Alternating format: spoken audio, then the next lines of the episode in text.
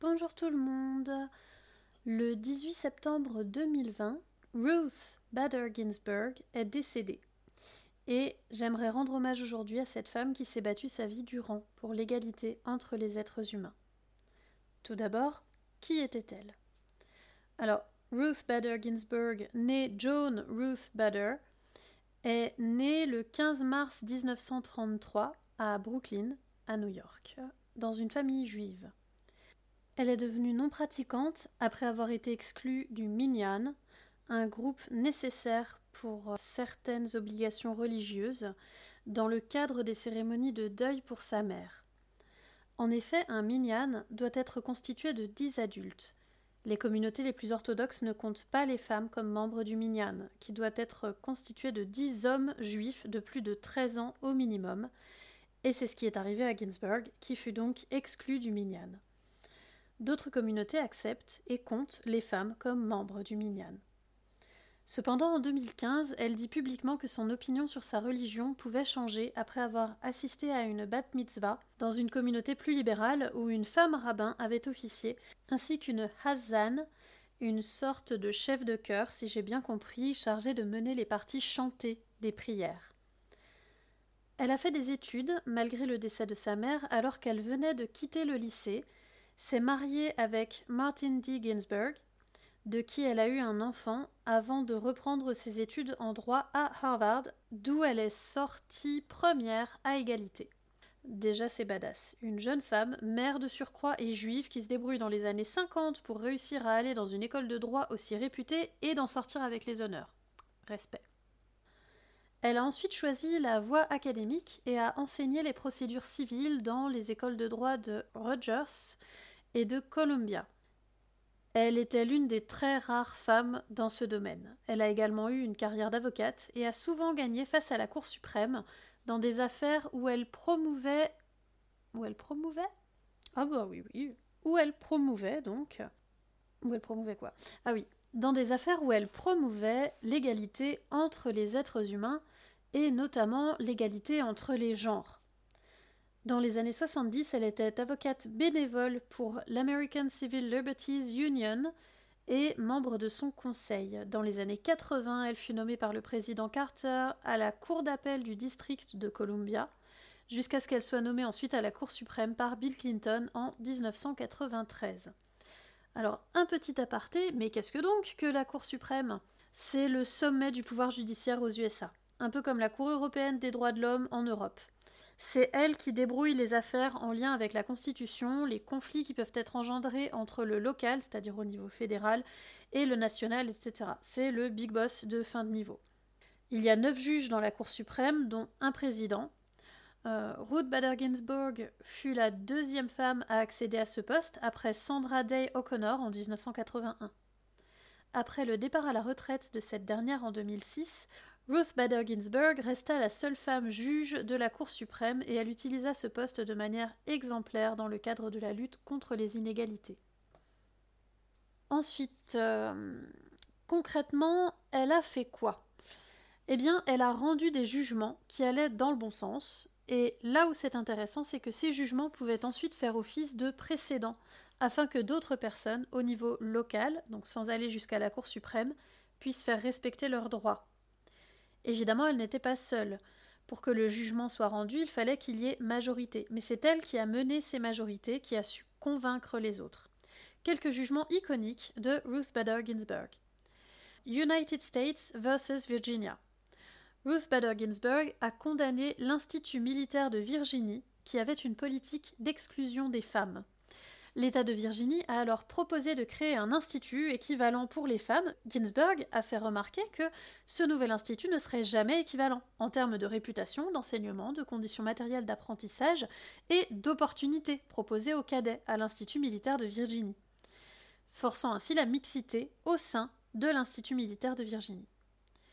Par la suite, il a été possible de détruire toute loi qui, selon les mots de Ginsburg, refusait aux femmes, simplement parce qu'elles étaient femmes, une ampleur complète dans leur citoyenneté, une opportunité égale pour ce qui est des aspirations, des achèvements, de la participation et de la contribution à la société. Je vais vous relire ces propos en anglais. denies to women simply because they are women full citizenship, stature, equal opportunity to aspire, achieve, participate in and contribute to society. Désolé pour l'accent. Deuxième jugement iconique de Ginsburg, Olmsted, Olmsted ou Olmsted, je ne sais pas, versus Elsie. Elsie, c'est Lois Curtis et il y avait une deuxième plaignante avec elle, Helen Wilson toutes deux atteintes de schizophrénie, de handicap intellectuel et de troubles de la personnalité. Elles avaient été traitées dans des institutions, donc des endroits fermés, mais aussi dans des centres communautaires dans l'État de Géorgie. Les employés d'État s'étant occupés d'elles avaient dit que les centres communautaires, donc plus ouverts que les institutions, étaient plus indiqués pour elles, mais elles avaient été maintenues dans des institutions et elles ont toutes les deux poursuivi l'État de Géorgie pour cela. Le jugement rendu a permis de poser que les maladies mentales font partie des handicaps, ce qui n'était pas le cas avant.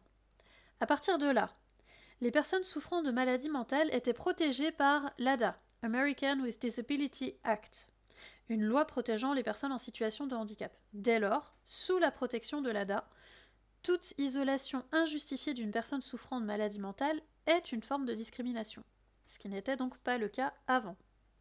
Il a donc été décidé que toute personne souffrant de maladie mentale doit être placée plutôt en centre communautaire dès lors que les professionnels de santé ont décrété que c'est plus profitable à la personne, que la personne ne s'oppose pas à ce transfert depuis une institution jusqu'à l'environnement moins restrictif que représente le centre communautaire, et enfin que ce placement est possible, prenant en compte les ressources de l'État et les besoins des autres personnes atteintes de handicaps mentaux.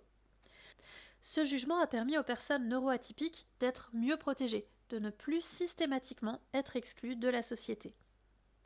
Troisième jugement iconique, Friend of the Earth Inc. versus Laidlaw Environmental Services Inc.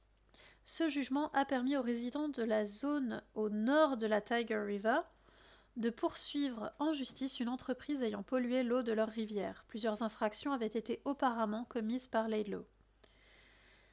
La défense prétendait que l'on ne pouvait pas les poursuivre car ils avaient cessé de polluer au moment du procès.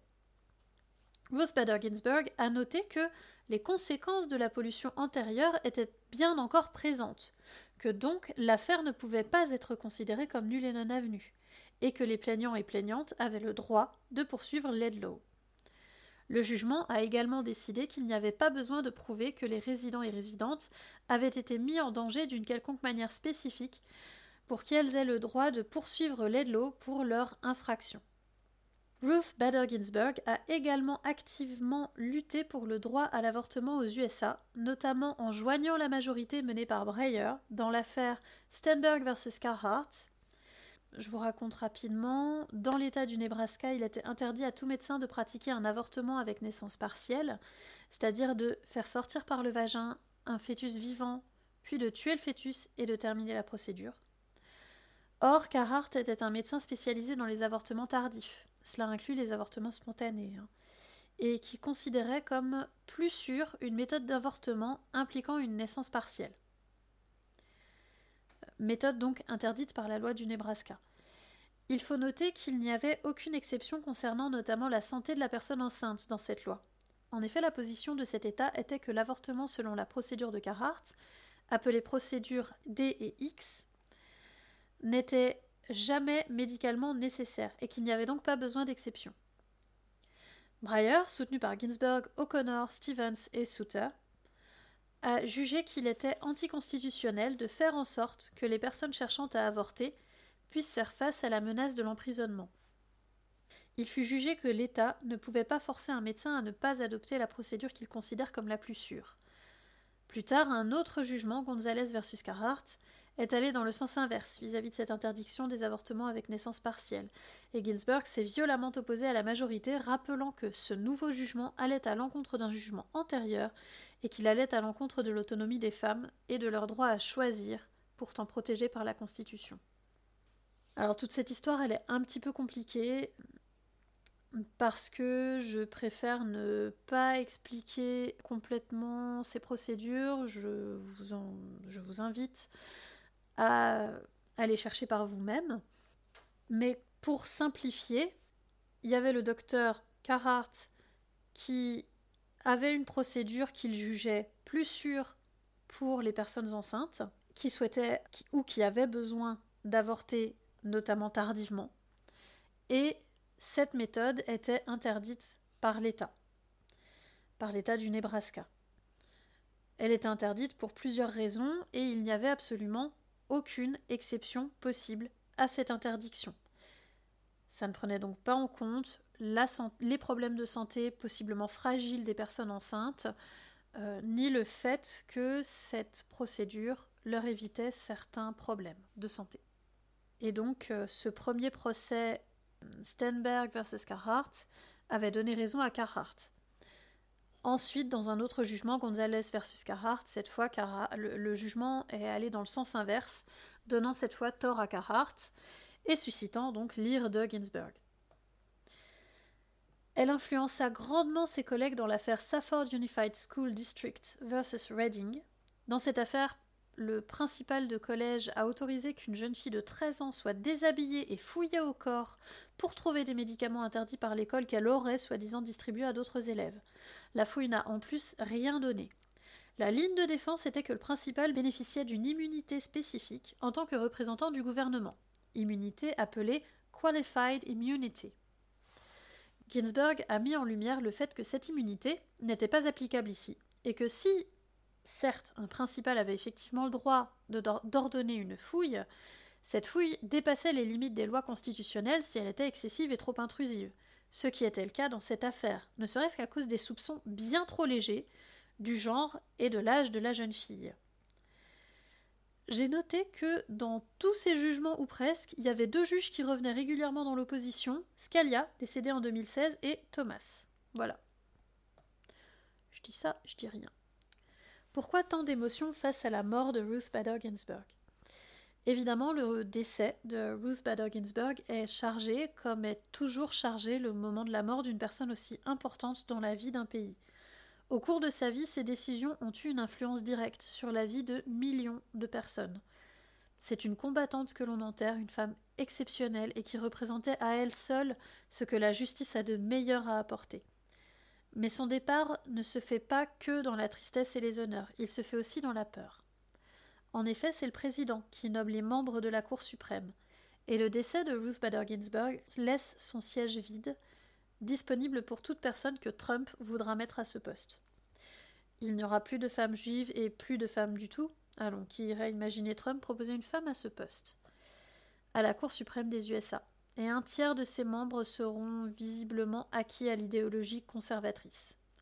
Il y a de quoi avoir peur. Le souhait de Ginsburg était de ne pas être remplacé avant qu'un ou une nouvelle ou nouveau président ou présidente ne soit élu, et l'on peut seulement espérer que les batailles politiques traînent suffisamment en longueur pour que son souhait soit exaucé.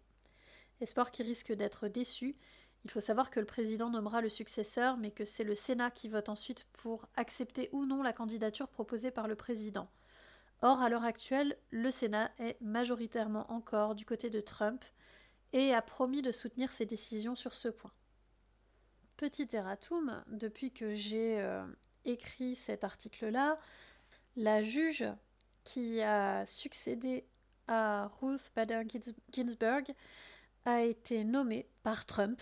C'est donc Amy Coney Barrett, née Amy Vivian Coney. J'ai donc eu tort, il a bel et bien nommé une femme. Mais cette Amy Coney Barrett est connue pour ses positions conservatrices et elle a bossé avec, je vous le donne en mille, Scalia, le mec qui était tout le temps contre les avis de Ruth Bader Ginsburg. Et c'est sur le nom de cette femme exceptionnelle que se termine cet article et que je vous abandonne pour la soirée. Je vous fais des besous si vous en voulez.